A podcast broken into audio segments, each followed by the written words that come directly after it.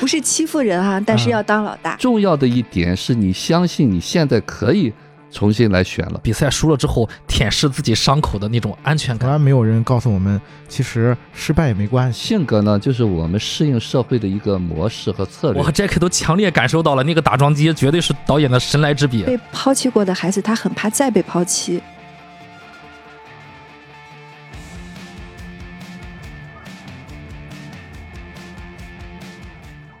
迷影圆桌派，大家好，我是夕阳，我是雨果，我是九零零，没有人是九九人。大家好，我是太平鸟 Chris。哎，我们今天要聊一部正在院线上映的电影《棒少年》。这个电影之前我们其实已经做过一期节目了，当时是我跟 Chris 和导演进行了一次连线啊。然后这次我们和雨果老师还有玲玲姐姐，我们是打算再深入的聊一聊这个电影啊，它的一些。剧情包括里面的人物啊，包括它背后所啊隐藏的那些啊有趣的一些话题。先跟观众简单的说一下，这个《棒少年》是讲了一个什么样的故事吧？嗯，就是简单简单一说就行了，因为它是一个纪录片嘛，对吧？嗯嗯，《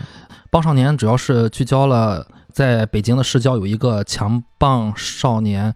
棒球基地。嗯，呃，这个棒球基地是一个前中国棒球队的。呃，队员啊，主力选手叫孙岭峰，孙教练他一手创办的。然后他把我们所谓叫世事孤儿，嗯啊，把很多贫困山区的边远山区的世事孤儿接到北京来啊，希望通过棒球改变这些少年的命运。嗯，电影里面聚焦了两位少年，一位是活泼好动的马虎，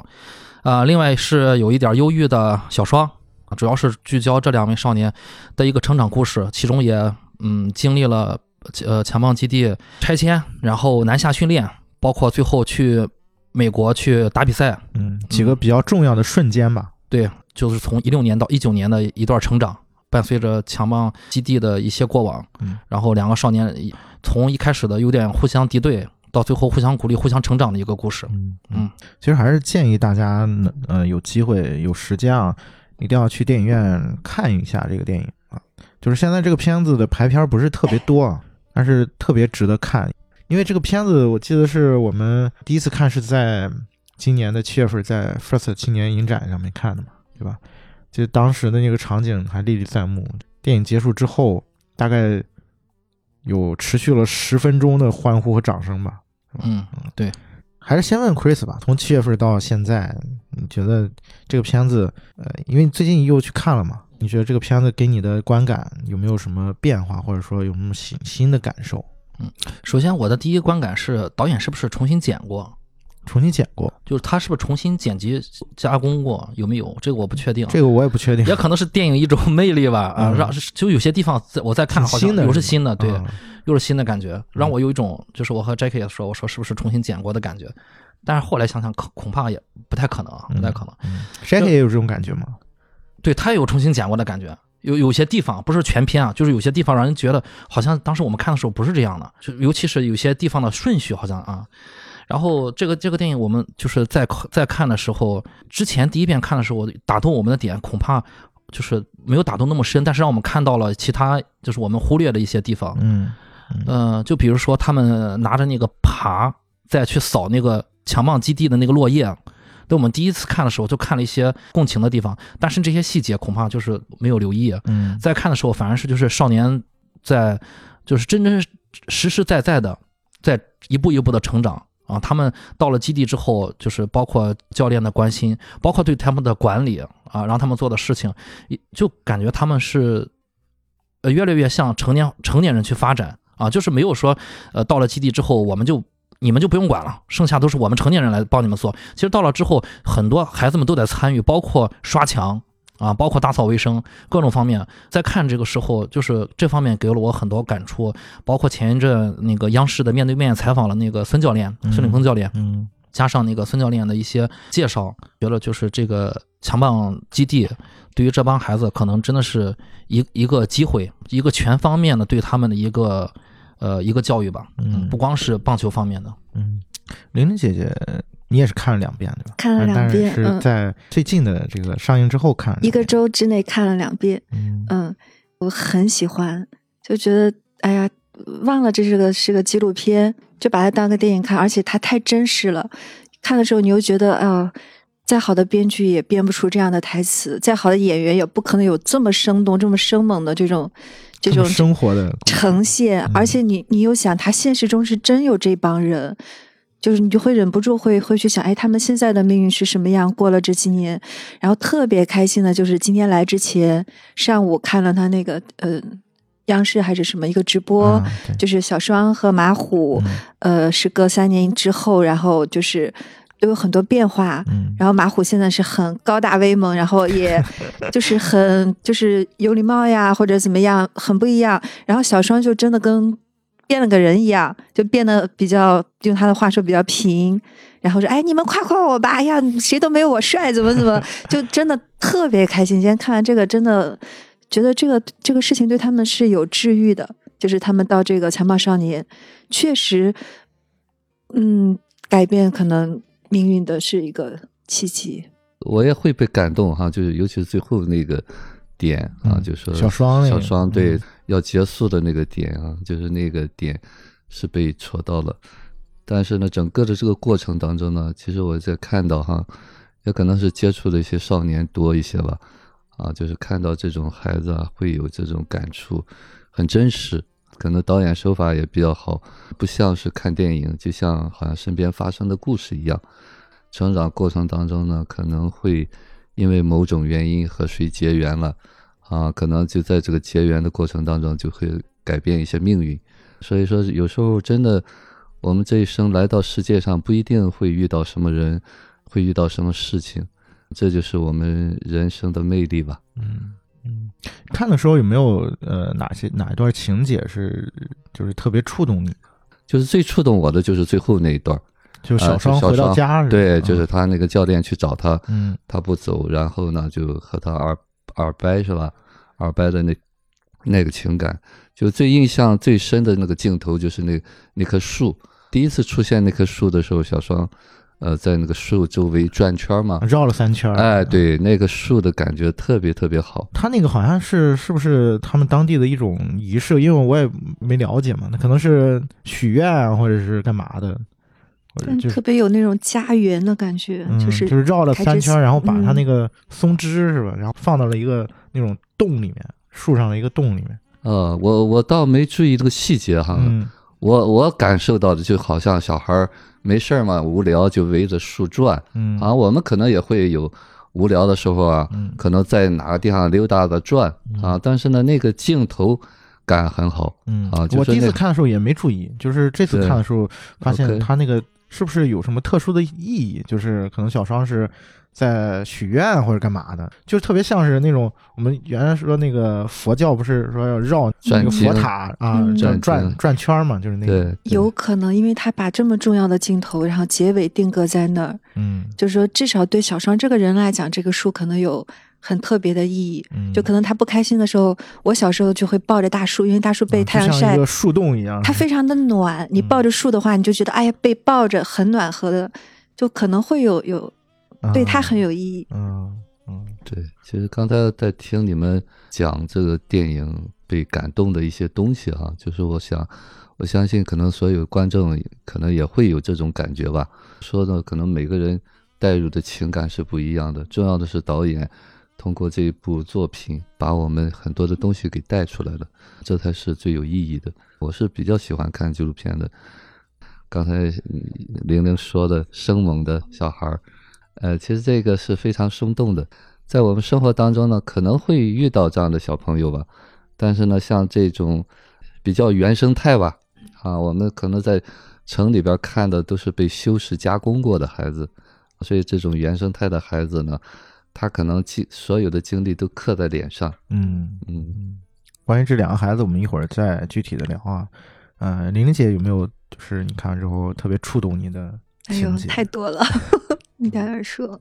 就里面那个马虎，哎呦，嗯马虎，我觉得他所有的台词都是神来之笔，他所有的镜头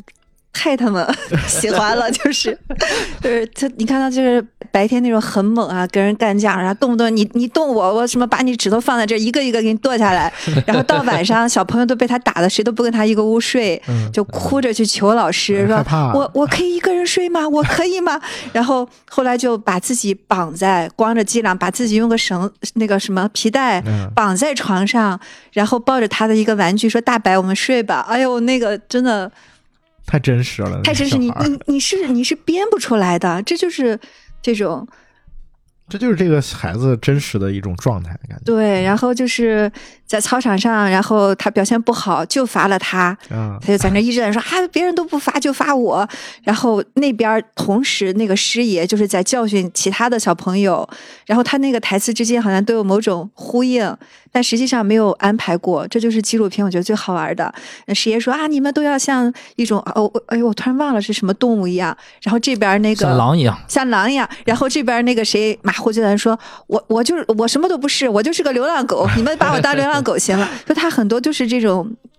就是两边有互啊互文的，真的特别好玩。嗯，这个其实也是导演的功劳吧，就是呃他的嗯剪辑的是他剪辑，但是这事儿是真实发生的。最有意思的是，这里面所有的素材是真实的，但我觉得最有意思就是这个素材，这两个素材是同时发生是的，的，是的，这是很有意思的事儿。是，嗯，其实就是我们经常在说，没有什么是比生活更精彩的了，嗯，真的是这样。就还有编导抓住了这个东西。嗯，他就是刻意的去组织啊，去安排这个，但是他是真实的，这个是我觉得好玩。嗯，还有什么你哎呦，特别受太触动的？太多了。就是小说，我看的难受死了，就是看着特别就想抱抱着这个小孩儿，嗯，你最后也哭了是吗？看哭了。中间可能有数次是落泪，反正也不至于怎么怎么哭，就是会流泪。嗯然后我估计所有的人可能至少有一个泪点，基本上都会是在那个小双比赛输了之后，刚打了几个很漂亮，刚被表扬之后，然后就惨败，嗯然后他那个哭就是撕撕心裂肺那种，不行了的那种，嗯，那个地方，然后说说的那个话也很，就是他当时是马虎去安慰他嘛。啊，嗯，那个情节其实给我印象也是特别深的。对，他说机会只有一次，嗯但是马虎又说是哎会有很多次，就是两个孩子那么不一样，但是都那么真挚，嗯。嗯，Chris 现在还有记得就是让你觉得受触动的情节？呃，这其实这个电影为什么它精彩啊？是因为导演，我们之前那个访谈节目的导演说过了，他有七百小时，七百小时的多机位的啊，素材一个整个一个多层次的多机位的一个团队，这个给他去给他打底，他从七百小时里面给大家剪出来将近两小时，所以说里面可能都是精华，就是导演的心血在里面。呃，确实有太多的精彩的部分了，这些部分并不是一个编剧、一个写写台词的人能写出来的。这就是这两个孩子他身上顽强的一个，让人感觉有鲜活的生命力展现给我们的，能触动大家，我我就不说了。我想给大家提提几个，就是可能隐藏在其中的，一个就是。就是他们在那个南下训练的时候啊，在南下训练，在广州训练的时候，大家可以留意到那段剧情。你我在看的时候，它里面有一个打桩机，我和 Jack 都强烈感受到了那个打桩机绝对是导演的神来之笔。基地旁边有一个打桩机啊，那个打桩机它在不停的工作，在地面打桩，你知道叫当。当，然后呢，导演就用了这个打桩机去形容当时就是稍微炎热一点的那个广州啊，他其实是冬训啊，教练就是师爷啊，他那个焦焦急的心情，马上就要比赛了，小队员那个刻苦训练的那感觉就很振奋，甚至里面还有一点，好像有一点大赛要来临之前那个紧张，然后他后面又加导演又很聪明的加入了那个就是棒球棒击击球的那个梆的一声声音，那就是变这就变成了打桩机的当当，还有那个棒球棒的噔噔那种声音，他们两个声音合在一起了。对，那个两个声音合在一起的时候，那段就是完全，其实那那段素材本身是不是那么那么紧张的？但是那那有了那个之后，确实把那个地方烘托的非常好。然后再就是有一个剧情，就是我们可以看到马虎曾经说过，他说他发发牢骚的时候，他说过。我没我没坐过飞机，我不坐了，啊，老子不坐飞机了，对吧？嗯然后后面还有一个剧情啊，我忘记是出现在就是马虎是宁夏呃吧，宁夏西海固嘛，对啊，我忘记是出现了西海固还是小双的老家，就河北来源，我忘记了啊。就是有一只笼中笼中鸟，啊，我为什么要说这两个剧情啊？一个就是马虎说我再也不坐飞机了，然后还有一个剧情是笼笼中鸟，然后其中有我觉得很有意思的地方是，当马虎说我再也不坐飞机的时候，大家后面看到了马虎在飞机上。坐在飞机上是多么的兴奋。对，特别兴奋，然后跟小双说：“哎，这起来了，起来了。对他那个兴奋，就是已经忘记了，就是镜头正在对着他，他那个兴奋是完全压抑不住的。然后呢，马虎就是他在说完我不坐飞机之后，他有一次抬头，天空那个飞机从那个头上飞过，他刚说完我不坐飞机了，然后有一个飞机从头上飞过，然后他就眯着眼，然后那个太阳那个照了眼，他睁不起睁不开眼睛，他眯着眼去看了飞机，呼应了他说我不坐飞机了。其实飞机就在头顶，然后他还有点向往，后面就出现了他坐飞他在飞机里面那么兴奋的啊，人生第一次坐飞机。然后笼中鸟对应了什么？笼中鸟对应的就是我自己理解啊。小双到了美国之后，他有一次也是和马虎一样，两个孩子都眯着眼看了一次天。然后小双看到了什么？小双看到了一只在美国的天空拍的是什么？拍的是一只自由翱翔的海鸥。我个人理解就是，并不是说美国这个国家是一个什么 free country，不是这样的。就说天就是海阔凭鱼跃，天高任你飞。对小双，其实每一个人的就是未来就是看自己，对吧？啊，当然你可能有自有不同的命运，但是很多时候需要你自己去掌握自己的命运。啊，所以说笼中鸟和自由的海鸥，包括两个孩子都是抬都是抬头去看了那个天上的飞机，所以我觉得这些地方它是一个综合糅杂的，每一个人都会有不同的解读的一个一个东西，一个剧情，所以我特别喜欢，就是这里面导演，当然这是我看到的啊，我的感受。然后其他印象比较深刻的，我觉得我很喜欢，就是老师曾经谢海谢海锅的老师问马虎，马虎你还吃粉笔吗？特别温柔那个老师还。马虎你还吃粉笔吗？我第二次看的时候，我还是笑出声来了。包括马虎有，我还喜欢马虎一一他说的一句话，他说。是不是兄弟？不是。那 是不是小队员？不是。是不是朋友？不是。不是拉倒。我很喜欢，我很喜欢。不是拉倒，对。那个是他跟大宝打架的时候，他跟大宝对第三个孩子，对，要和好。对对，马虎想和好，对马虎其实还挺真诚的，伸手马虎说对：“我想跟他握手，他不握。对对，所以他性格刻画很好。对，所以他问了。对对，就是我们我们现在聊，我们觉得是性格刻画，但是大家不要忘记，他永远是个纪录片。对，那个时候他问了三个，就是他曾经，对吧？我我向你示好了那么多次，对吧？是不是是不是呃兄弟？是不是小队员？是不是朋友？不是拉倒。我那段我觉得特别社会，就当时就跟看那个什么港港片儿一样，嗯就马虎特别有那个港片儿里面那种那”种味道，讲义气的那种嗯社会大哥街头小混混的那种。那个感觉就让我觉得马虎是一个可以从事就是像棒球这种团队竞技类的一个好苗子。我觉得他是要就这种风格的，而不是那种柔柔弱弱的，不是拉倒，对吧？对，他是有大气的一面。对对，其实其实马虎这个角色让我想起，就是原来看《灌篮高手》的时候，那个樱木花道那个角色，就是樱木花道也是一个就是街头混混嘛。但漫画里面是有虚构的部分嘛，但是你会发现，呃原来现实当中也是存在这样的孩子啊，就是感觉看马虎的那个状态，你会特别受他的感染，就是一开始你会觉得他是一个怎么就那种魂不吝的小孩儿，然后慢慢慢慢你发现他在这个片子里面的转变啊，一步一步走到现在那个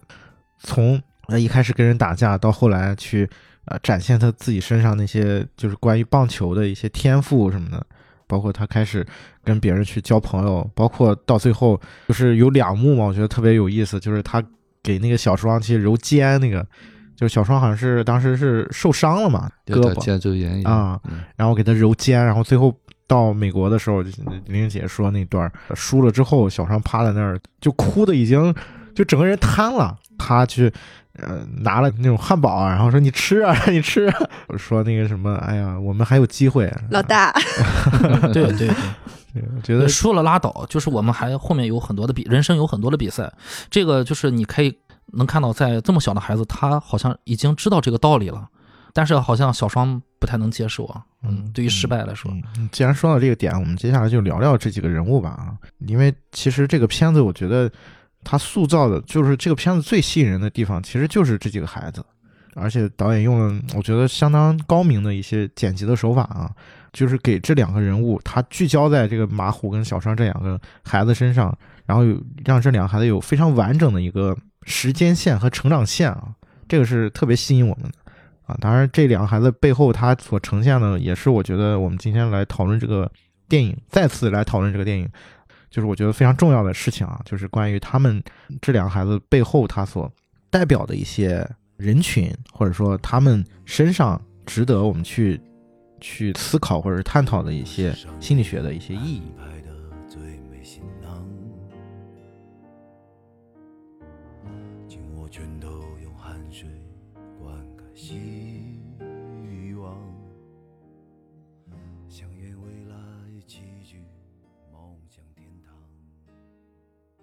首先还是我觉得还是从马虎来聊起吧。马虎这个角色实在是，因为他他等于是这个纪录片的一个灵魂啊，就基本上导演的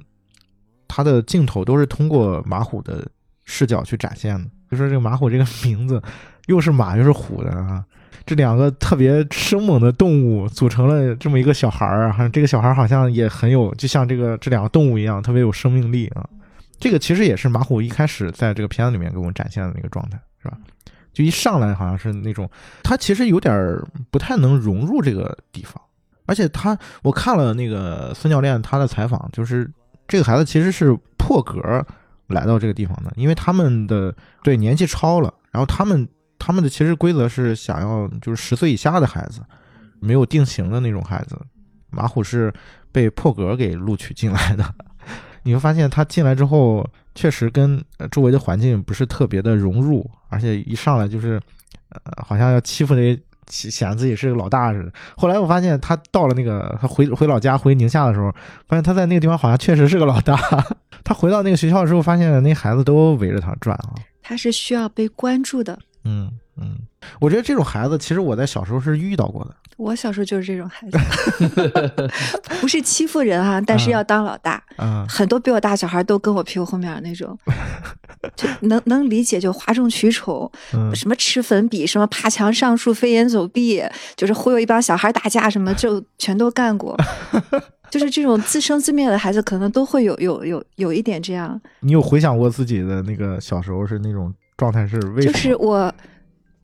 一个人长大嘛，我要不就是别人，要么就是喜欢我，要么就就得怕我，要么就要服我，反正我要有有这个，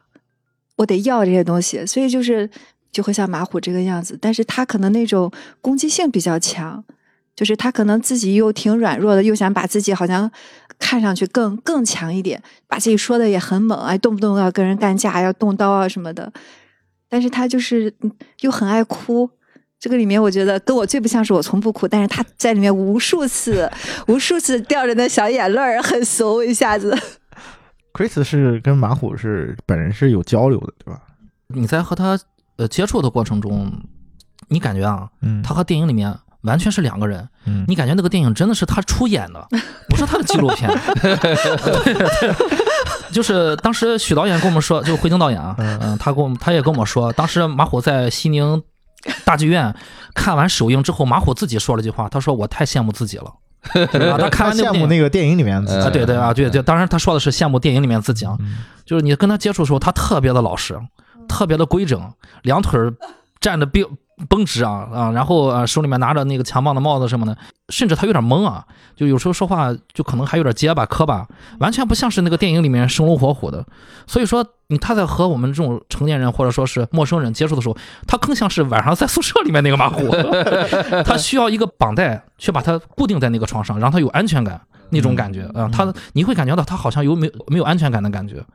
对，但是如果你和他接触的时间稍微长一点儿啊，你说几个玩笑什么的，你你要说马虎你还吃粉笔吗？哎，没准儿他能稍微松缓一点儿，然后跟他开开心啊什么的，他就会出来他那个自己的状态。所以我觉得还是可能我们刚才说过嘛，世事孤儿，可能和原生家庭是有关系的。可以简单说一下，马虎就是他小的时候，妈妈在生下他之后就就抛弃了，妈妈就离家出走了，他一直跟着奶奶长大。就爸爸呢，其实平时也是在外打工，平时很少回家。爸爸好像是在城市里面烤羊肉串儿，哎，在城里面烤羊串儿啊，烤肉的，所以说也很也很少回家。爸爸就是往家里面寄钱。电影里面马虎曾经有有一句话，他说：“其实他说我不恨我妈，我最恨的就我爸。”啊，就这句话其实也能看出来，就是原生家庭给马虎带来了一些什么什么样的伤痛吧。我觉得那个暴力方面可能是有一些咱们以前说的就恐惧在里面啊，有一些恐惧在里面。反正总总之来说，就是这个孩子还是挺不容易的。嗯嗯，其实用暴力来伪装自己的一些恐惧。嗯嗯于老师怎么看这个孩子？对，刚才在说的时候，我突然想起来，还有一段我觉得当时电影打动我的嗯是什么？是有一个晚上，他走路唱了个“妈妈，嗯我想你”，啊，那个唐朝的妈妈呀，我想你。对对对，其实那一刻呢，其实他就在展露这个马虎的这个个性嗯啊。就刚才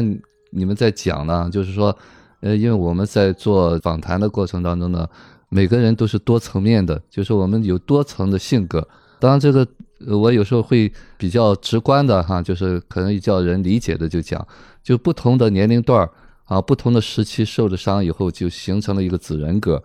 那么这些子人格呢，是代表他不同的层面。那当然了，我们会有一些主性格，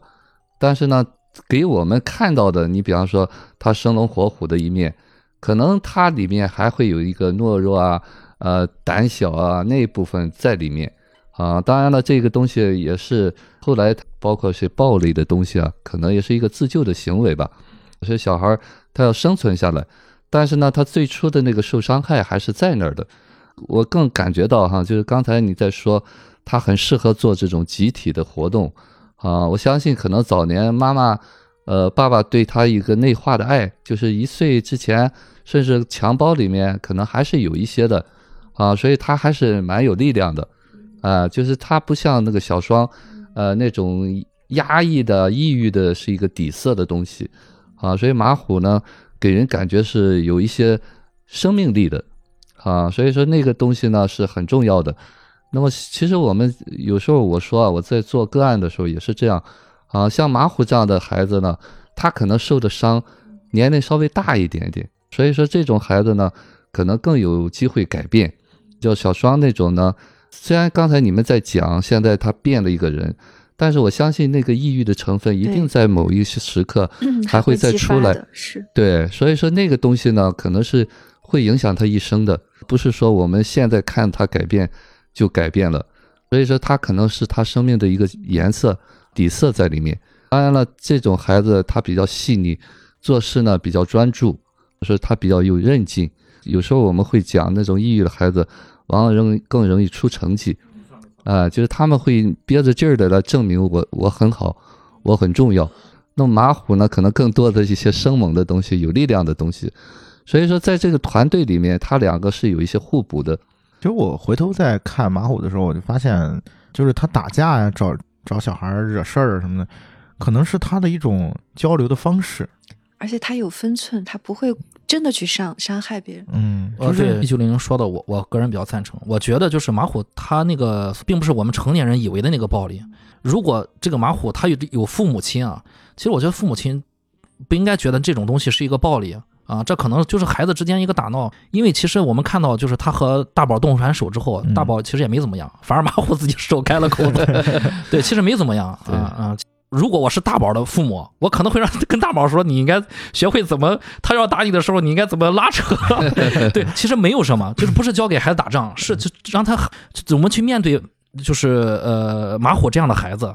嗯，因为可能是真的从来没有人教过他应该怎么跟别人相处。对，尤其是你，其实我们从电影里面观观感，我们能看到那个小呃大宝他的那个个头更高一些嘛。大宝是年纪年纪最大的孩子。对，嗯当时那个马虎刚一入基地的时候，马虎就是确实个头比较矮，所以个头比较矮，我觉得在群体里面个头比较矮，我个人感觉啊，我的成长经历，个头比较矮，他就是有的时候他容易要么就是外性外向的暴力，要么就是内向，他可能就是通过一些别的方式，比如说写写文章或者呃画画，或者他就去释放这个。但是马虎选择了一个外向的，可能就是稍微暴力一点的啊，但是他只我觉得可能是和这个有关系，就是他是个头最小的那个，啊，我我不觉得马虎是暴力，对对，他好像就是说他展示自己强，就是为了让别人来依靠他，然后让别人来喜欢他，来服他。就是他更想要的是别人来把他跟他一帮，跟他一起玩儿，注意力然后哎关关注他，嗯然后承认他。其实他不会真的去把人打打残了，或者是怎么样，甚至真动手的时候，他可能是还是更怂的那一个，嗯，就是嘴嘴硬心软的那个。嗯，这种小孩儿，我以前因为我原来就刚毕业的时候在学校里面实习过嘛，就当时我们教三年级的时候，我们班就是有也有一个像马虎这样的一个孩子，他也是呃，就是父母都是呃来务工的，呃，在这儿上学，然后他就是那种也是特别喜欢在班里面，然后各种嗯，吃粉笔吗？哗众取宠。不光不光吃粉笔，他有时候上他有上上着上着课，给你就是在地上打滚儿，然后没事儿就下课就开始欺负小孩儿。然后这个孩子当时我就想了一招，就是把他让他当了一个月的班长，然然后立马就不一样了。后来觉得，其实这种孩子他就是特别希望得到那个关注，是，特别希望有人去嗯，呃，就是重重视他，对呃看到他，对所以他才会去做各种稀奇古怪的事情。闹就是为了让人注意他。对，就是像就是我们刚才在聊这个事情的时候，我大家在想，其实这种孩子可能就是他没有建立起一个，就是说我应该怎么跟别人交流，应该怎么去跟别人相处的一套模式。他家里面因为没有父母，就是母亲不在，然后父亲也常年不在不在屋里，然后这个片子里面是有呈现的嘛。然后可能他平时他自己不是有句话说我是十字路口捡的嘛，嗯嗯啊，那段太经典了。对，就是其实他自己可能也无处，就是无归处的那种感觉，他自己也不知道哪是他的家那种，所以说他平时跟孩子交流的方式就只能通过这样的手段。其实你看到的这个孩子是心地特别善良，很善。良，对，但你包括他后面电影里面就有展现嘛，就是其实嗯后来教练是让他去嗯，管那么几个孩 小儿小比他小的那几个孩子，很温柔。对啊，嗯他他管的还挺好啊。其实可能这个就是这种孩子，他们本身需要大人能看到的这个部分，就是怎么样去引导这些孩子能够呃有一个比较好的一个发展的一个过程。我觉得这个是挺重要的一个事儿。从马虎身上也能看出来，他这个孩子他慢慢的转变一个过程。其实我觉得有一段特别重要，在那个电影里面，他回去对回去那段嗯剧情，我觉得特别重要，是就是回学校那个，对他回到回老回老家之后，嗯我觉得导演他的整个的编排也挺就是比较精巧吧，就是那段他放在了一个一个转折转点上。折是，嗯其实你就发现，在那段剧情之后，嗯，好像这个孩子确实有一些变化，就是从家里面回来之后，因为我昨天看直播的时候说是他从家里面走到呃到这个强棒基地来，只有那一次回家了，就是这么多年还三年多嘛，就这么就回了那么一次家。然后他回家之后，又是跟他爸爸见面，又是去学校里面。其实你看那个进学校之后，你发现好多人其实很喜欢他，就是他那孩子好像都还挺拿他当回事儿的啊。而且里面的老师每个人都摸他的头，嗯就所有的里面的大人见了他以后，都是一边摸着头很慈爱，就哎呀你怎么变漂变干净了，越来越好了。嗯，还吃其实粉笔吗？对 对，如果他真的是一个很暴力的孩子，不会这样的，就是他还是很很对，其实很善良的孩子其实我觉得就是，虽然他的家庭的环境就是给他有一些原生这个角度有一些呃缺陷或者怎么样，你会发现他后面的遇到了很多，其实还是能够去看见这个孩子身上的一些优点，包括他他的潜力。之前看了一个也是一个关于这个强棒的，就当时央视拍的一个东西，当时里面采访那个谁，就是他们那个师爷爷，聊到说啊马虎来了之后老是显摆，老是打架什么的，然后师爷爷就说我是故意就是先晾着他，先不理他，让他先自己把这个东西给发泄出来，然后慢慢的，然后再让他呃接受棒球的这个规则，因为集体运动其实有的时候是能够给人建立一种嗯秩序感的那种东西吧，可能慢慢的让能让这个孩子融入到这个环境里面。啊我觉得这个其实是挺挺有意思的一件事儿。嗯，嗯哎，说到这儿，我突然想到，在马虎这种孩子的年纪啊，如果让他突然换一个生活环境，剥离了他原来的亲情、社会关系、同学、老师和和家家人，然后把他一下啊空投到了北京郊区一个完全陌生的，被成年人带走了。我我觉得啊，就就算是没有原生家庭，算是一个正常孩子，嗯都很恐，怕都是要出问题，对。都是会出现一点问题。你看他们都哭的，嗯，啊、肯定是有这方面，也有这方面的原因吧，不不光是原生家庭的问题。嗯嗯，于老师有接触过马虎这样的孩子吗？我的学员倒没有这样的哈，但是之前也是，比方说上学同学啊，可能现实当中会遇到这样的孩子。我要跟大家说一点什么呢？就是说，我们现在呢，都往往用容易去定义一个人啊，那么这个定义呢，就会就是一一遮全。为什么会习惯定义呢？就是因为我们要防御嘛，所以说我们要看到一个人，先把他定在一个位置上，然后呢，我们怎么去应对他。其实这个定义呢，就是我们非常局限的一个东西。其实这个孩子呢，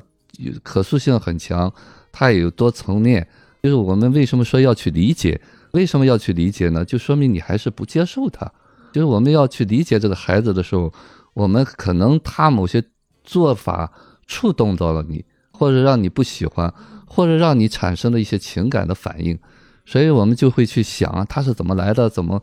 样的。实际上呢，我们心理学上最讲就是因果关系，就他现在的这些反应一定和他的经历是有关系的。刚才 Chris 说，如果把这个孩子空投到另外一个环境当中，他必然有一个适应的反应。这个适应的过程当中，就带着他的模式的一个烙印，就是他他早年在孩子群当中，他是怎么样去证明自己的，因为他要活下来嘛。当妈妈走了，爸爸也不在身边，奶奶陪着他，就这个性格呢，就是我们适应社会的一个模式和策略吧。当他形成了以后呢，他可能就觉得这是很好的一个方式，所以说呢，他就带着他的那些烙印。啊，当然了，就是我们在讲说，没有个孩子是绝对恶的，也没有绝对善的。其实人的本性都是那样，只是说我们给他一个定义啊，说他是善的或者恶的。那么这个东西呢，源于什么东西呢？源于我们的认知啊。说实在话，我们生活当中呢，其实我们自己啊都不了解自己，所以我们在看别人的时候，都是用自己的去眼光去投射的。但是我更感觉啊，就是说。我们不管看影视作品或者感受一个人的时候，我觉得这个情感是真实的。当你在电影的过程当中，和和这个人交流的过程当中，有什么情感，那一定是你自己的啊！你为什么有这个反应？那么通过看这个情感呢，是了解你自己。我们在这好像在讨论这个人物，实际上呢，我们在讲的都是自己啊，就是你的感受，你都是发自你这边出来的。只是说他给你带出来了，就是实际上我们也是抛砖引玉的一种做法吧。啊，我们在做解读、做电影这个东西呢，就是我们揣摩的。就即便是就跟说马虎说，我都很羡慕我自己，就他自己也不是完全了解自己。嗯，所以说看这个片子也是照镜子。对对对，其实我们有时候经常会大吃一惊，哎，我会这样做吗？这个过程当中，我们为什么这样做？我们为什么会有一些情感反应呢？一定是早年有过这样的类似的经历，或者有一些压抑的情绪。刚才你们都在说被感动的，好像很多流泪的地方，这个眼泪不是现生产的，一定是积攒在那儿的。你感谢这个事件或者这个作品，给你一个机会把那些东西释放出来。为什么有的人会看的落泪，有的人看的没有什么感受？那这个点一定是没有和你产生共鸣。共鸣一定是你的，呃，尤其是这两个小孩的性格代表比较突出的一些方面吧。我们生活当中，其实我可能关注的更多的是一些内向的孩子，啊，尤其是他们来找我的好孩子多一些。其实就是像这个片子里面这个小双这个角色一样。对对，好孩子这种感觉呢，可能受的伤害啊，可能那个经历可能更多一些。像马虎呢，能够展示出来的。呃，反倒是对，不是说，呃，那种伤很深啊，或者是很难疗愈的人，他是那种过去就过去了。嗯嗯，我觉得这个是挺，就是尤其是他们在美国那场，呃，比赛之后的两个人完全不同的，这个两个孩子完全不同的一个态度。然后马虎就说：“我们有的是机会以后。”然后小双说：“我我机会只有这一次，以后没机会了。”其实就能看出这这个孩子，他两个孩子完全不同的那种状态。呃，其实这个也要多说一点哈，就是说，就我们的状态也在变化哈。就我因为我没看昨晚晚直播，就说你们在看他们俩有变化的时候呢，这就是性格的不同层面。可能那一刻呢，小双就是沉浸在那个状态里面，所以他就看什么都完了。我昨天做那个学员个案的时候也是，当他进入到那个状态，他就觉得哎呀，活的没意思。就像钻到牛角尖儿一样，哎，可能下一秒钟你和通过访谈或什么带出来，哎，他也会变得很很开朗。所以这个东西呢，就是我们生活当中呢，如果出现的那个东西，不用害怕啊。我经常说，你过去发生的那些事情再痛苦再痛苦，它也只是过去了。但是我们会进到那里面去的时候呢，我们可能暂时出不来，感觉到好像又回到了从前一样。这时候呢，需要我们的一个耐心和接纳，等待它出来。就是我们现实当中呢，因为说白了哈，就我们大多数人都是有很多的恐惧和担心的，所以说一遇到这个稍微极端的一点性格的人，我们自己就屏障了啊，我们自己就恐惧了，然后呢，这个恐惧会把它推开，让它更陷入到那里面去。如果你们将来遇到这样的人，你定住了，你自己有力量的话，那一定会接住他。所以这种人更需要被看见吧？嗯啊，这种看见是最有力量的。嗯，刚才于老师聊到说这个小双这个事儿，其实我，呃，就是包括刚才老师说那个就是哭的这个点，我特别认同。我现在回想去回想起来，我第一次看这个片子的时候，当时最后哭到颤抖，身体颤抖的那个状态，其实就是自己的情绪被唤醒了，就是自己的某些点被啊、这个片子里面人物给唤醒了，就是唤醒了自己的小的时候某一个状态。尤其是小双最后的那，他站在那个山坡上，然后对对着他二伯说：“嗯二伯，你不能不管我，嗯，不能抛下啊我，，不能抛下我的时候。然后后来我就回想当时我那个情绪的点，可能就是我小的时候也有过被人嗯。抛弃的那种体验，嗯，这个部分一下子就把嗯我的激活了，激活了，嗯，然后我就跟他的情感产生了共振。是，其实很多时候就是这样的一种嗯。感觉，看看这个电影的时候也是这种感觉特别的明显。所以对我来说，可能小双是一个，嗯，就是呃，从一开始就特别容易，就是触对代入或者说比较容易受触动的一个角色。嗯，原因也在这儿吧。嗯，对我感觉就是这两个孩子啊，嗯。我都有点代入，嗯。都有点代入。就是马虎那个，我我就我们看完之后就知道马虎是刚中带柔啊、但是他那个外放那个刚让我觉得就是让我代入了。然后小双这边可能是柔中带着那么点刚嘛，他那个柔可能让我代入了。所以这就是我觉得一个这个导演他好像让这两个孩子像是我们人的多方面 OK OK 啊，所以你在哪个孩子你都喜欢，你都会有点代入啊。嗯，小双这个孩子，他在这个电影里面呢，包括他在真实的生活里面，他的家庭是比马虎还要有缺陷一点吧。就是你看他，他家里面只剩下二二伯了啊，然后他二伯好像还得了癌症。他家里面有个姐姐，那个姐姐其实是他是二伯亲生的，对嗯啊，也这这二伯捡来的吧。他其实还有一个双胞胎的哥哥，但是他哥哥是被他妈妈给卖了，然后卖了之后，他妈妈就跑了。他爸爸也是好像是去世了没有，是他爸爸先去世了，啊，出生前，然后他妈妈生下他们双胞胎之后三个月就跑了。他家里他大呃二伯想把把小双卖到保定，结果人家嫌他太小，就把他的哥哥给买了，把他留下了。嗯。然后这段的他的经历，我觉得在这个片子里面 挺挺让人心疼的一个情节嘛，是小双自己说的。他一直在笑着说，就是跟那个跟小朋友一起在床上打闹的时候说说的，就像别人的事儿一样。对，说的特别平静，然后把他这个身世给观众说出来了，但是观众听完了之后就会特别的心酸，就是听到这样的话语，然后这你会想这个孩子到底承受了多少的东西，他肩上背了多少的东西，这个我特别能理解，因为我、嗯我小时候的事情我没有跟任何人讲，以前去年开始就是找咨询师说嘛。我每次说的时候，我就跟若无其事一样，就每个咨询师都会说：“你怎么像在讲别人的事？你怎么还笑着说？”我说：“第一，过去好几十年了；第二，就是这都是父母到时候告诉我说，就是笑着说的，所以我就当个玩笑来讲了，怎么被扔了，怎么被什么什么怎么样的。多说一句哈，这个片子给我的感觉就是，一个人要改变，他不是说别人给你讲讲道理，他真的是需要一个体验，或者是完全不同的一些人的养育。就像这个棒球之家，就好像给这帮人一个归属。呃，他们不放弃这些孩子，这些孩子自己要回家，这个所有的老师就跟他们一起到家里去劝他们留下来。就包括后来那个孙教练自己那呃心脏搭桥手术之后。第一个见的就是小双，知道小双得了抑郁症，回家了，就说啊，我真高兴你把棒球基地当家，千方百计要他回来。就这种被抛弃过的孩子，他很怕再被抛弃。当他们被家里人送到棒球基地的时候，他们都感觉是自己被扔了、被卖了，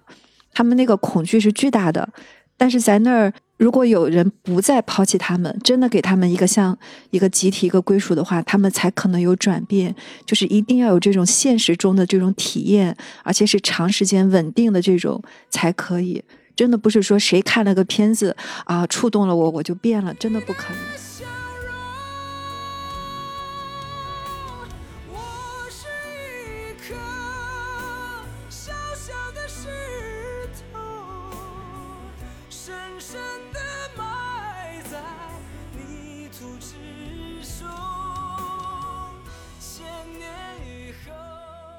那你们觉得《强旺天使》对于这些孩子来说，它到底是一个什么样的，意味着什么吧？我觉得像个挺像个家的，有点嗯像个家。嗯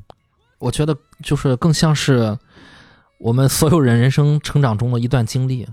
嗯，只能只是一段经历。就是我我看完之后啊，我我曾经跟马亚交流过，马亚说，哎，你的还挺乐观的。我的当我当时跟他说，我说我说也许这些人未来可能一两个人可能能打出来，啊，可能会有改变人生啊。但是我我说最主要是这这些人这些孩子们在这儿，他们可能受到师爷和孙教练的熏陶，知道一件事情，就是，呃，你如果刻苦训练、努力训练，就是专心的做一件事情，不一定是棒球啊。你如果专心的做一件事情，你可能会梦想成真。我觉得这个可能是这帮孩子一个收获，嗯这个收获可能是这帮孩子在河北、在西海固，恐怕是没有人跟他们说这件事情，说了他们也不信。但是孙教练本身这个人就是这样，他就是这样成功的。他们可能正在接受这方面的一些新的一些理念，但是我们再倒回去看，其实就是他们人生中的一段经历啊、只是多了一个选择，但这个选择未必就是他们一定会从事棒球事业。然后我觉得至少这他们这段经历应该会比在呃西海固啊，在来源可能会要好一些。嗯嗯嗯，刘老师，你觉得就是这个强暴少年对于这孩子来说，他们到底意味着什么？就像刚才 Chris 说的，这是人生的一个阶段吧，啊，一次经历。说我们尤其是在孩子在这个成长的过程当中呢，需要一个带领和示范。那么这个带领和示范呢，他会感受到啊，人员也可以这样活。呃，刚才玲玲也说了，不是讲道理的，啊，就是我说了，我们所有的经历，真的不是说你想让它过去就过去的，一定要允许它发生过。啊，就是这个东西呢，就是像你身上有一个疤一样，你不可能当它没有过。那么我们最终呢是要和它和解的。这个和解呢，就是你先允许它可以发生，就是这个允许呢需要一股力量。这股力量呢，就是我们说的，经常说在当下，就是每一个孩子不管他有多大，他一定有一个当下的东西。当下呢，就脱离了过去的那些经历。刚才在说了，我们都在回到那个过去。一旦回到过去呢，这个时间就定格在那儿，那么他就在不断的去重复再现那种感受。所以说我们在治疗的过程当中呢，我经常说，我说给你树立一个，就是把那个当下的东西捋清了啊，让它更坚实一些。那么有力量呢，把那些你认为不好的或者过去的那些东西和它和平相处。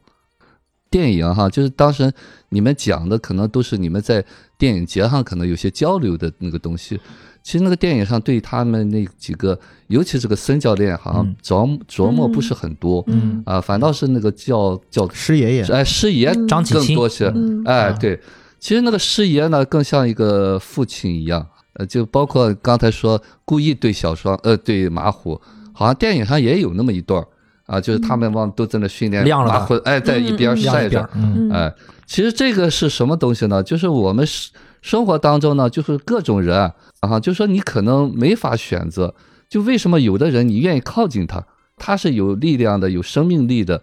极端的话说，垃圾人少靠他，就是那个情绪啊，老是一些负性情绪多一些的，就是他是能量场比较低的。那么这种人呢，你可能能量场大一些，会把他带出来一些。但是呢，你如果你能量本身就不高的话，你靠着他，你会被他拉扯进去。所以说，在这个过程当中呢，其实呢，我们都是在互相影响。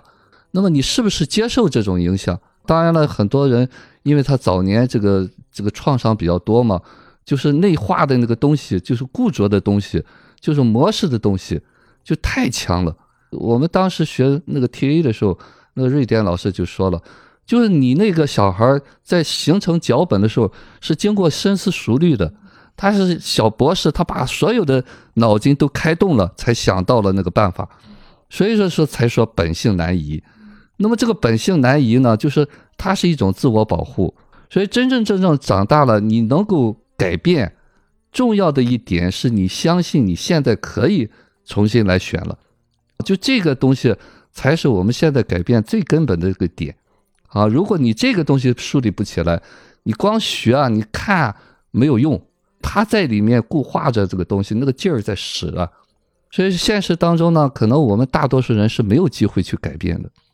所以在这个过程当中呢，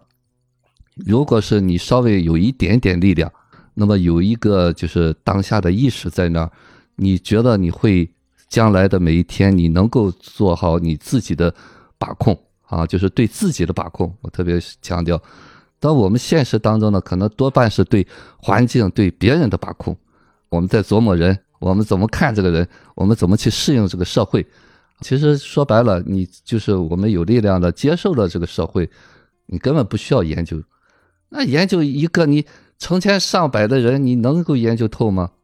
所以我们以不变应万变。那么这个源于什么东西？一定源于内在的笃定和有力量。所以说，我们现实当中呢，所有的东西啊，包括其实这个电影就是呈现的，尤其是青少年的那个时期，十二三岁呢，就是那个性格在凸显的一个过程当中，还是有一些些生猛的。可能再大一些呢，他可以就把那些东西都隐藏起来，但是呢，不代表那些东西没有。所以这个电影可能呈现的这方面，更感受到哈，就是两个两代的教练的爱的东西。其实棒球本身不是最主要的意义吧，更多的是一个做人的一个经历啊，就是可能带着这个比赛的这个事件里面，不断的塑造人，不断的强化那些，就是可能会给他有一些力量支撑的那些东西吧。呃，尤其是运动，运动它可能更多的代表一些生命力。嗯啊，如果没有生命力的话，根本不会去参与这些东西。我之前对这个棒球不是很了解，但是看了这个电影以后呢，哎，感觉挺有意思哈、之前光听说棒球棒球，因为它还是有一个配合在里面嘛，啊，挺有意思的。尤其小孩儿，我觉得小孩儿这个运动是参与挺好的。嗯，其实刚才于老师提到的也是昨天昨天他们在直播的时候，然后那个主持人问的就是孙岭峰教练问他说你是怎么降服马虎的？嗯 然后孙教练就是想了半天，然后说是用爱。用爱降服的对。对啊，其实我觉得这个就是可能是这个事情本身，他对于这些孩子他真正的就是意义的所所在了。是就是包括我之前看的也也呃不是电影里面的，就是也是之前他们接受采访，可能也是拍到了一个段落，是当时呃孙教练去跟马虎之间有一个交流，就当时好像马虎是犯了一个什么错，然后当时孙教练特别生气，然后就训他嘛，说这个事情怎么回事？是孙教练的意思说，呃，你总是遇到这样的事情，呃，你说是呃跟你没关系啊，是嗯是他的错，是他的错，嗯就是如果不是我看见了，你可能就把这个事情又会呃，就是说到别人身上去啊，找一个借口把这个事情搪塞过去。后来就是采访孙教练嘛，然后孙教练就说，其实很多时候他对于这孩子都是在那一瞬间，你要让他明白，呃，这个事情是呃有问题的，或者是怎么样的，那没关系，对吧？嗯你你把这个事情看清楚，嗯，然后之后我们就呃知道下次该怎么做。对于这孩子来讲，来到这个地方，来嗯碰到这样的一群人，嗯，其实蛮幸运的一件事。太幸运了，嗯，就是给他们一个一个改变的机会嗯啊，一个选择的机会。就是这个是我觉得这个地方嗯，很有意义的一个点吧。这个也是我我感触最深的。对普通的孩子来讲，这只只是一段经历；对这帮孩子从小就是这么坎坷，就是没有人要的孩子，这个就是改变命运，嗯这个是完完全不一样的。嗯所以刚才你说这个帮助基地对他是什么？我我觉得像家也是一个，就是重新塑造他人格。所以我很期待的就是这个导演可以像他设想的那样，接着拍，过几年再拍他们长大了以后，因为看看这个。呃，是否真正的这个就是有一些人格层面的一些转变也好，然后他活出自我，或者是怎么怎么样的也好，跟自己比较舒服了，嗯那个应该很很有意思。嗯，就包括刚才他其实也提到过，我觉得就是像于果老师说的，就是不是说我是来这儿就是要成为职业运动员或者怎么样，其实更多的是成人对，啊，是、嗯是成长的过程。是，那教练我觉得是他挺明白的，尤其是孙岭峰教练这个角色特别，他特别清楚我为什么要做这个事情。我其实有一点好奇啊、嗯就是呃，他当时不是说看孩子的身体素质，嗯，而是看他们是不是呃孤儿、事实孤儿或者被遗弃的父亲，就是。他要的就是这样的孩子，呃，只是为了帮助吗？就是还有什么其他的？就是我有时候也会在想，因为这些孩子也说麻烦也很麻烦，就性格很麻烦；说简单也简简单，因为没有家人管他们，就在这里吃了什么苦也好，怎么样也好，哪怕就真的当把他们卖了一样，就是后面的麻烦可能会少，就是会觉得这整个事情是一个挺戏剧化、挺有意思的一个事儿。，对，其实看过一些关于孙教练的一些采访，嗯其实他也说过这个事情，就一开始没有想他后面会这么的复杂，就是他自己形容这个他做这个事情是叫什么现实与理想的博弈。然后自己发现这个事情本身，你开了头就是是就没有办法停下来了没。法没法停下来了。嗯昨天看那个直播的时候也，嗯主持人也问他说是不是度过了最危险的时期？嗯其实他说的不是嗯啊，就是现在也很危急。这个事情本身，理想很丰满，现实很骨感，就是也会遇到非常非常多的问题嗯困境。嗯包括这个影片里面也展现了嘛，他们这个基地有面临好几次的这个变迁，而且棒球这个它的需要的场地甚至比足球场还要大。对，然后你包括这些孩子，他不光是练球的问题，是吧？他住哪儿，吃什么，上学上学嗯就这些东西都是一连串的，特别复杂的，特别的那个。我之前看他那个采访，孙教练不是也是连自己房子都卖了啊，来来做这个事情。，每年每年到了交房租，到了什么要面临拆迁什么的，这个对，其实后来我们也这个问题，其实我跟 Chris 也当时也聊过，是不是对于孙教练来说，这些孩子也是他他的一个依托，就是一个精神上的一个依托。呃，孩子需要他，其实他也需要这些孩子。嗯，我回想起来，电影里面曾经也交代过一一下啊，我不知道呃朋友们有没有捕捉到那一下，就是有一次他带着孩子们去上海参加一出席一个活动，嗯。他当时孙教练在这个活动上跟下面的来宾介绍过棒球这项运动，他说棒球是一个回家的运动，嗯。跑垒的跑这个这个运动员去跑到外面的几个垒上，然后最终我们要团结，让出去的朋友、出去的团队员们最终要回到本垒，本垒就是我们的家。嗯，嗯。本垒在英文当中，它翻译就是 Home home。home 嗯。对，所以说你看，当你回到家的时候，你看张景星教练就说的是 safe 啊什么的，对吧？你回到家就安全。其实有的时候你可以想，就像呃，因为那个孙教练也是师爷教出来的，这些被师爷教出来的这这一代的棒球人，他们最终跑了跑遍了世界各地，最终可能也回到回到家，成立了强棒的这一个家，去带着更多的孩子回到这个家。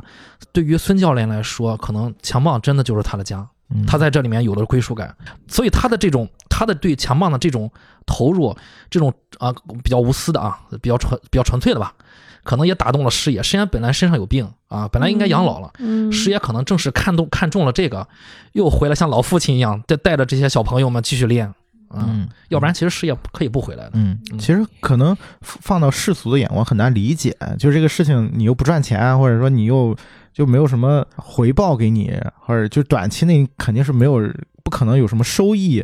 你为什么还要去做这样的一个事情？我觉得就是像我刚才说的，就是人其实都是自私的，就是他做任何事情都是需要获得足自己需要的，对获得自己的某个部分嗯的需要。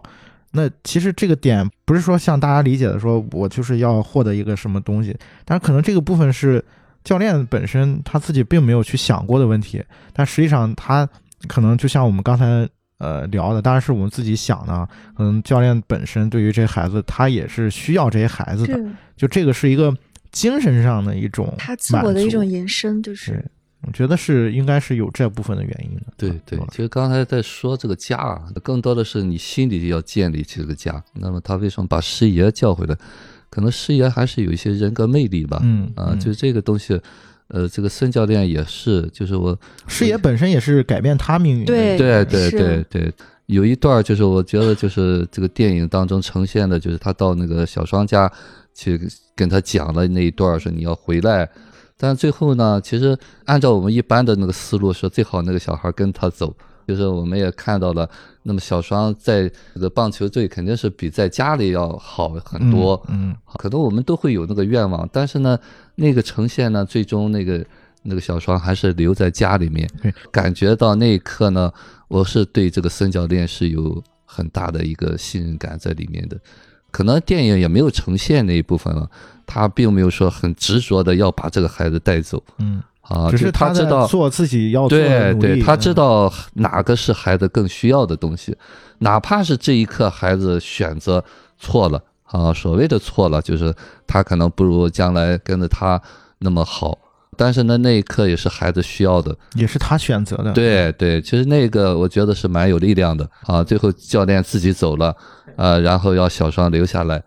啊，那个东西才是我们真真正正的，是满足你你的需要，还是满足对方的需要，对对，或者是就是你觉得对方是不是真的是爱？这个哎，对，是你觉得他更需要，嗯还是人家需要啊？就我们现实当中更更多的人会觉得，我觉得你你需要，对啊，对我在看那段剧情的时候，我才捕捉到其中的细节，就是他回去应该在那儿住了至少一晚嗯。啊。我们看到他有晚上篝火，孙教烤鱼练孙教练在那儿戴了个纸帽，嗯。呃，那个纸帽我第一次看的时候有点奇怪，然后再看的时候，我才发现第二天他就孙教练要走的时候啊，去跟小张说过一一番对话，到时候那个时候我才注意到孙教练身上满身的油漆点子，啊，哎，我才意识到因为那会儿在那装修呢啊，他是不是回来之后啊，反正一看家里面比较破旧，嗯呃闲着也着闲着也行，我为你家多做一点事情，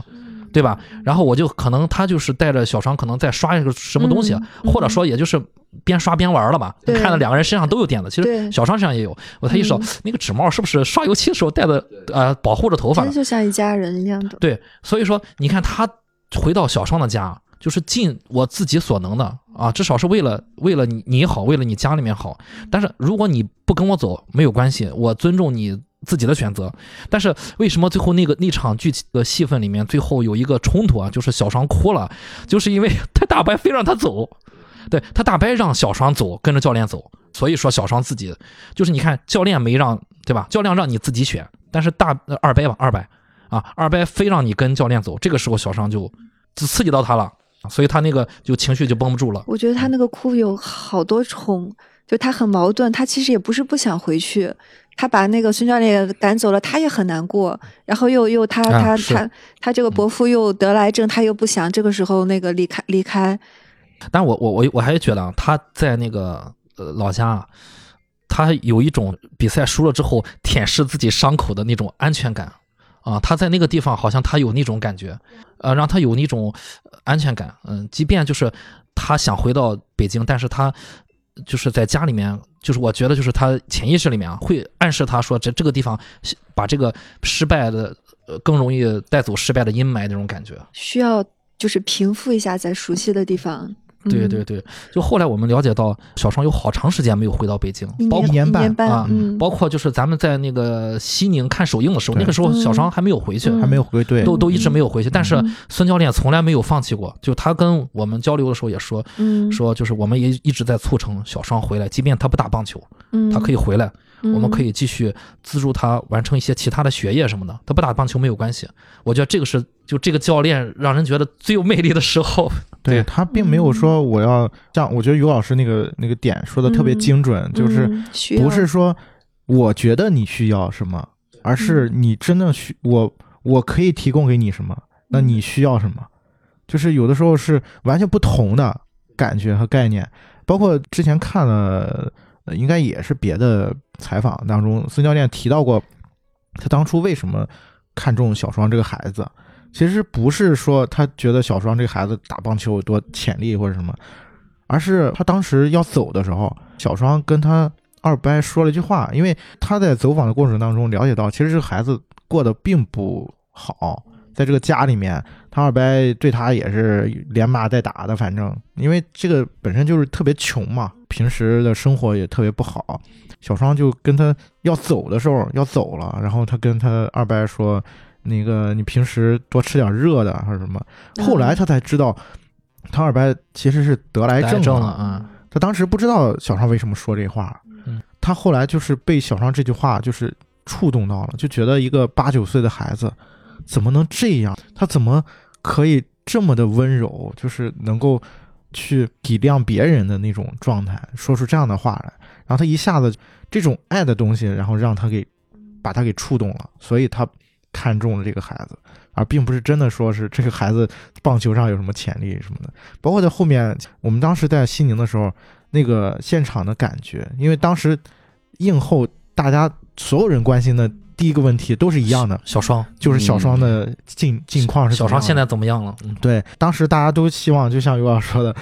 都希望听到的是小双已经归队了或者怎么样的。嗯。但是当时七月份的时候，今年七月份的时候，嗯。当时孙教练在台上说小双还没有归队，嗯。然后我们也是在尽我们的所能，他给他提供，比如说就像 Chris 说的，他如果不想打棒球，来上大学呀，或者供你上学啊，就是给你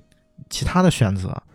而且他在说这些事情的时候，你就真的是被他的那种真诚所打动了。对，那个时候我很近嘛，离着孙教练很近，我坐在第二排，孙教练就在我面前。然后你他说的时候，我当时就有一种强烈的感受，就是孙教练他对小商做的，正是小双内心的那句呐喊，就是你们不能丢下我不管。对。是。嗯孙教练从来没有丢下过他。他就需要一个这个人这样的人，对对对对，我相信可能因为呃也没有说，因为昨天直播的时候小双回来了嘛，嗯，也并没有说小双为什么回来，他这一年半经历了什么。嗯，但是我相信他回来肯定有一个点是，就是孙教练的这份真诚的爱，嗯。就是是能够真正的是让这个孩子感受到的东西。这是一方面，然后。直播里面那个孙教练说，他等于渡了一个劫，嗯说很高兴的是他渡过去了，说有的人渡不过去，一辈子就毁了，但是他过去了，嗯，对，他是这么说小双的，是是是，说是就不知道，嗯嗯，他就评怎么评价小双在一年半在家里面的生活？他说是在渡劫，嗯 对，就就是是迈过一个坎儿。对我看这个电影，就是最后那一刻是打动我的，啊、我看到的是什么东西呢？就是那个小双那个内心那个最脆弱的东西。那那个脆弱是什么呢？就是说，可能我们就说了他早年的那些经历啊，或者怎么样，在我们在看的时候呢，只是一个描述。那对于他那一刻啊，如果是他早年那个被抛弃，父母离开他，呃然后呢，就三个月就又送出去，又回来，我们回到那个三个月的那个那么大的小双，你会是一个什么感受？嗯，嗯，自己啊不值得活着，不没有人爱我，对，嗯。OK，嗯其实那一刻呢，就是说，可能我们觉得是给他提供了一个好的东西，嗯。但是呢，在那个小孩来说，他不会相信的。嗯，对，啊，他会觉得他会觉得哪一天你又要把我丢弃。希望越啊。大，失望越大，对，其实那个东西呢，你给他，你给他的越好，他越害怕。嗯，越害怕失去。对对对，其实他觉得自己不配，嗯，对，就是那个东西呢，才是那一刻，就我我一下子就看到那个感受哈，我觉得那个三教练真的那一刻就是把他留下，是对他是最好的。嗯，至少表达出这个坚定的除我要非他，决定了要出来，对，嗯，对，呃，于果老师说到这儿，我想起孙教练在接受采访的时候，面对面的时候，他说过这句话，他说我们这个基地啊，虽一直在饱饱受煎熬嘛，这个资金的问题、场地的问题，经常就是坚持不下去了啊嗯，他也一直在撑着。他说为什么就是在撑着？他说原因很简单，就是嗯如果说哪一天这个基地不存在了，嗯，伤害最大的就是孩子们会觉得对，你们骗我的，你们骗我在什么？你们骗我，告诉我们我们努力就会有一个梦想会实现。是破灭，但是但是我们努力了半天，基地没了，啊，又被抛弃了。对，然后又被抛弃了，又回家了，这是对他们就是完全不负责任的。所以成年人是这样做是不负责任的。所以我觉得和刚才于果老师说的是是是吻合的。对，孙教练自己知道这个这个道理。对他很有力量。嗯，但这个导演也特别善意，就是每次采访导演的时候，他就是都是寥寥几句，但他一定会说，希望看到电影的人给他们一些关注和帮助，然后说，就当给这些孩子留下一个这个这种影像，他们长大了看自己曾经很努力。我觉得他是特别心疼小双的。他第一个注意到的孩子就是小双，说他一个人在旁边很忧郁、很孤独。就是我觉得这个导演他童年的时候可能也是偏内向的这种，所以这个可能跟他非常共鸣。所以他对这个孩子的命运，他可能是这种牵动的特别特别多。这个片子放在这儿，小双长大了看，其实这真的是一个，哎，小时候他是有人这么关注他，而且现在这么多人都关注他，真的会改改变他的。其实刚才提到那个孙教练，我昨天那个直播的时候还有个嗯。细节，就特别，呃，就是让我觉得一下子又触到我了。就是那个主持人问，就是他们有一段特别重要的情节，刚才玲玲姐也说过，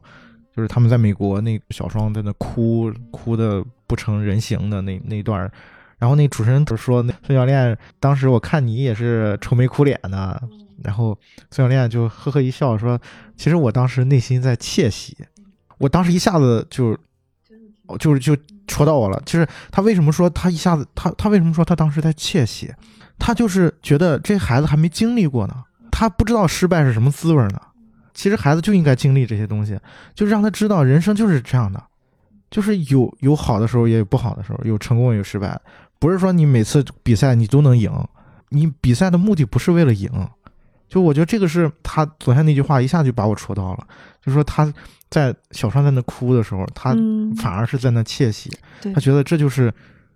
这他们来对了，们对他们的人生很有意义，对，非常有意义。这这这个经历，嗯、这个经历非常重要。嗯你再去回想，我们的教育好像缺乏这种失败教育。恰到好处的挫折了。对，很多时候就是我们上学的时候，所有的人都告诉我们你要考好成绩，你要出人头地，你要怎样，从来没有人告诉我们，其实失败也没关系啊，其实你不成功也没关系。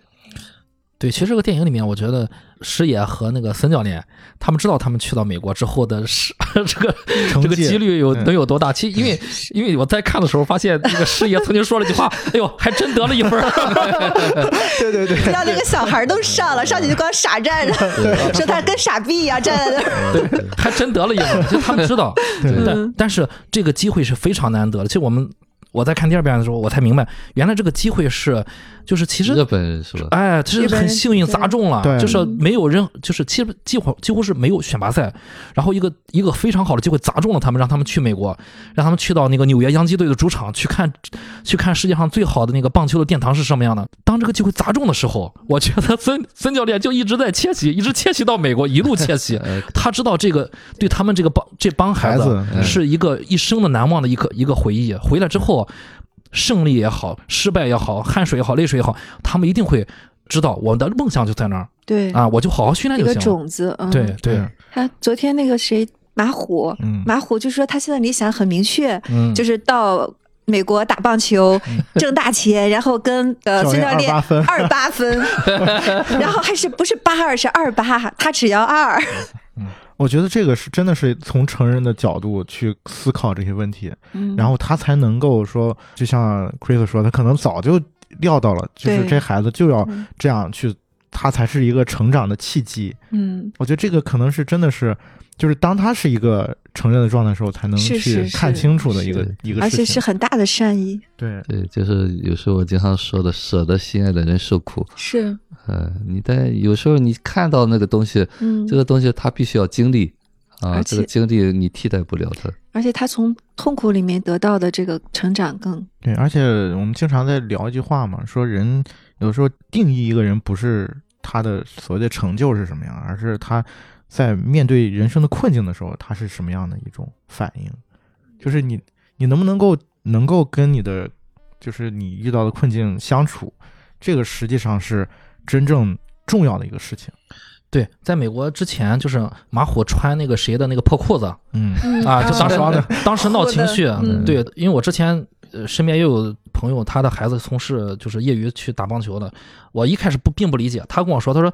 后来他跟我说，他说为什么把孩子送去？因为他独生子女很多，他说后来他从无意中了解到，原来棒球就是是一个完全的团体类项目，就是明星球员是有，但是你明星球员是。是不借助大家的帮助是没有用的。其实很多这个大球项都是这样的啊，但是棒球尤其是这样，你一个人能发挥的再大，也需要有别人帮你跑垒，而你挥你挥完棒之后，你也要跑垒，你在那个垒上干着急，你是明星球员也没用，你在那个垒上干着急，对吧？所以说他需要你一个非常呃团结的，然后。所以他说：“哎，把孩子送去呃练练棒球，让他知道，就是很多时候你自己未必能成事，但是如果你尊重别人，嗯。就大家可以一起能成事。嗯。哎，我要说什么来着？我刚刚怎么突然说到 裤子，啊，说裤子，说到裤子，所以，所以我们看到，就是他在跟马虎说那个道裤子那个道理的时候，我就特别有有有认同感，因为我早就知道是这么回事嘛。就是他不是在惩罚他那个裤子，那个时候就是需要你为主力队员把那个裤子脱下来，你连你连这点事儿都做不了吗？其实那个时候国教练嘛，他没有在惩罚他，对就是棒球就是这样一个运动，就是如果你是替补替补球员，你就要一心为了团队，也所所谓他们的那个家嘛，啊、你要付出自己的百分百的努力，因为你的队员们正在场上付出百分百分百的努力，所以说从那个裤子，哎，马虎回到那个宿舍。反省了一夜，就是那个师爷也跟他聊天，然后马虎躺在那个床上反省了。反省了之后，你看我我我们就看到了，他去到美国之后，虽然经历了失败，但是这个失败激发出来每个人他背后的潜能。你看马虎就立马就体体现出来了。马虎那个时候让我们所有人观众都看得很爽，就是哎，这个孩子他怎么是这么厉害的？有一个成年成年化的，指导人生这只是呃一个经历。我们后面有好多的比赛，这些场比赛可以过去了，先吃饭再说吧。对对对。对，先吃饭。对对，所以说失败不重要啊，最主要是窃喜。嗯，很好玩儿。对，其实我觉得这个点也是特别有意思，包括最后那个马虎在安慰小双的时候，也是在那一时刻，你就会有时候我们经常也在聊这个话题，就是我们遇到一个事情的时候，老是觉得我应该振作啊，我应该怎么样，但实际上嗯，恰恰是你需要允许自己对有这个情绪，允许自，己释放，失失落也好，嗯。还是流泪也好，允许自己失败，嗯，才有可能说，过去，我过去这个坎儿，过去这个困境，有时候可能是反过来的。其实，对对，呃现实当中大家都是接不住那个东西，嗯，呃，就像递纸巾一样，就是我们可能都希望，哎呀，这个东西你再哭，我也要哭了，对 我也你最好难受。别哭。嗯，所以最后孙教练做出那样选择，就是我嗯，我我用我的爱去包裹你，我给你我的选择，对，我不放弃你，嗯。就是我不会抛弃你，我给出嗯我能给你的爱，那你是什么样，这个事情就不是我说了算了，就是你想怎么选择是你的问题了。他真的是一个成长性的，从他们不到十岁管到他们十八岁，就等于把一个孩子就重新又又养了一遍。这个其实我觉得才是这个片子最能够触动我们的点吧。也可能是这个导演他一个特别想表达的，嗯，嗯就因为他自己不是也说，对他来讲也是一个个人的一个成长，对就是他在这里面重新又整合了他自己。对，包括其实我们之前跟导演聊的时候也在说，嗯其实这个片子对他自己来说，嗯，他因为他也有小孩嘛，嗯然后他从拍这个电影到最后上映这三年的时间，他跟他自己家的孩子的相处的模式，也是经历过一些变化和成长在里面啊。其实这这也是可能这个片子本身对于他的一些影响。我觉得这个也是蛮有意思一件事儿，也是蛮有价值的一件事儿嘛。当时我们在跟他聊天的时候，他聊的这个事情，其实我们当时就，尤其是我当时立马就想到，其实我我们现在做这个节目，有的时候也是这种感觉。我们聊来聊去，其实有的时候发现自己好像跟以前有一些变化，有一些改变的机会，或者说呃能够意识到一些东西，能够反思一些东西啊，包括这对这孩子本身他们的影响，他们就像我们刚才聊过的，他们再回头去看这个片子的时候，再过，比如说过个十年，过个几年，再去回去看当时的自己，对，可能感觉又不一样了。你会理解，哎，那时候我为什么是那样的？一旦你理解了当时就是是那么理所当然的那个样子，后面的事情多简单。就怕的是觉得，哎。已经准备飞高，不留任何遗憾。就算摔跤，还是要背水一战，把我燃烧，生来就注定要起飞。热血注入脊椎，像不死鸟一挥。一香为一颗的我，披星戴月，抑郁和闭塞成功差点说再见。还好记得那年夜晚星空的画面，继续走着带着爱和心中的挂念。时间的长河看不到尽头，像只鱼儿又没办法逆流。数下那些里程碑，没人告诉我，荣归故里时能有几人归啊！我做这些为了家人和兄弟，为了我的女孩，给我的勇气。十年的青春，我们依然在这。SUP，We young forever。记住你的脸，我会珍惜你给的思念。这些日子在我心中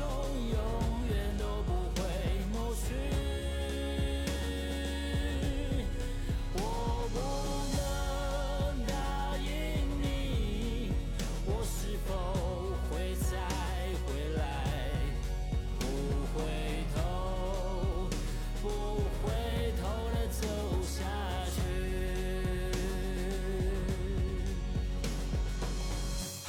习惯讲 skr，最始终的科粉习惯不了詹姆斯穿紫色。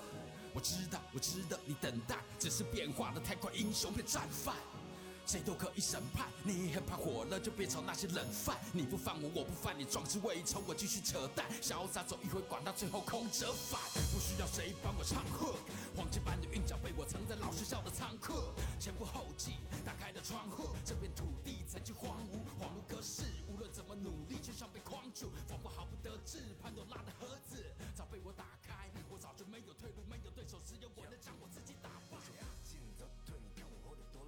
虽然我听不见你莫须有的责备，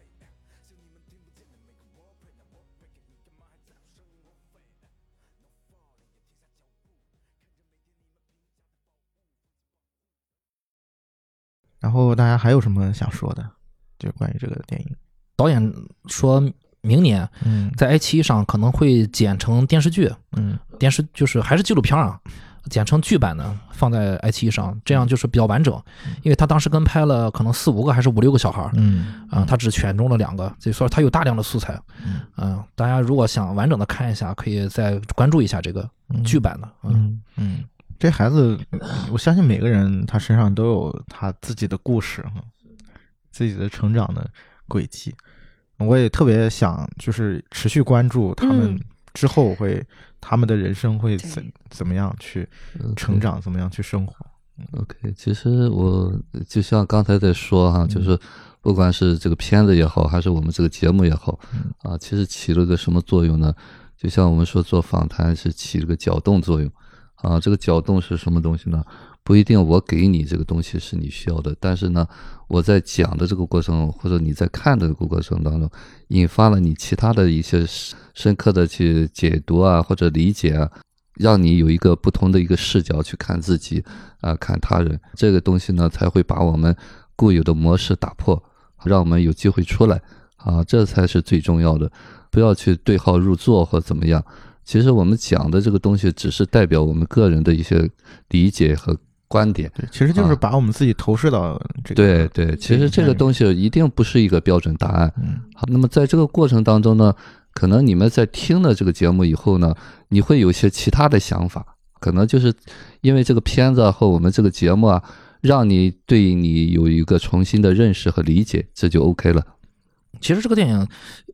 也也有我们的粉丝专门跑到我这儿跟我说，看完这个电影之后没有什么特特别的感觉，嗯嗯，就是每个人很对，很太正常了。每个人嗯。对对是非常非常不同的。是是。是，其实这这就是我还是说呢，这就是为什么就就是说这个这个世界是丰富多彩的，Strange World，、嗯。这是最有意思的。其实，嗯。嗯。其实看电影就是你理解自己嘛，嗯。理解自己的一个过程。嗯，其实我觉得更多的时候就是，啊、一方面是看清楚自己，另外一方面是允许别人跟你不同，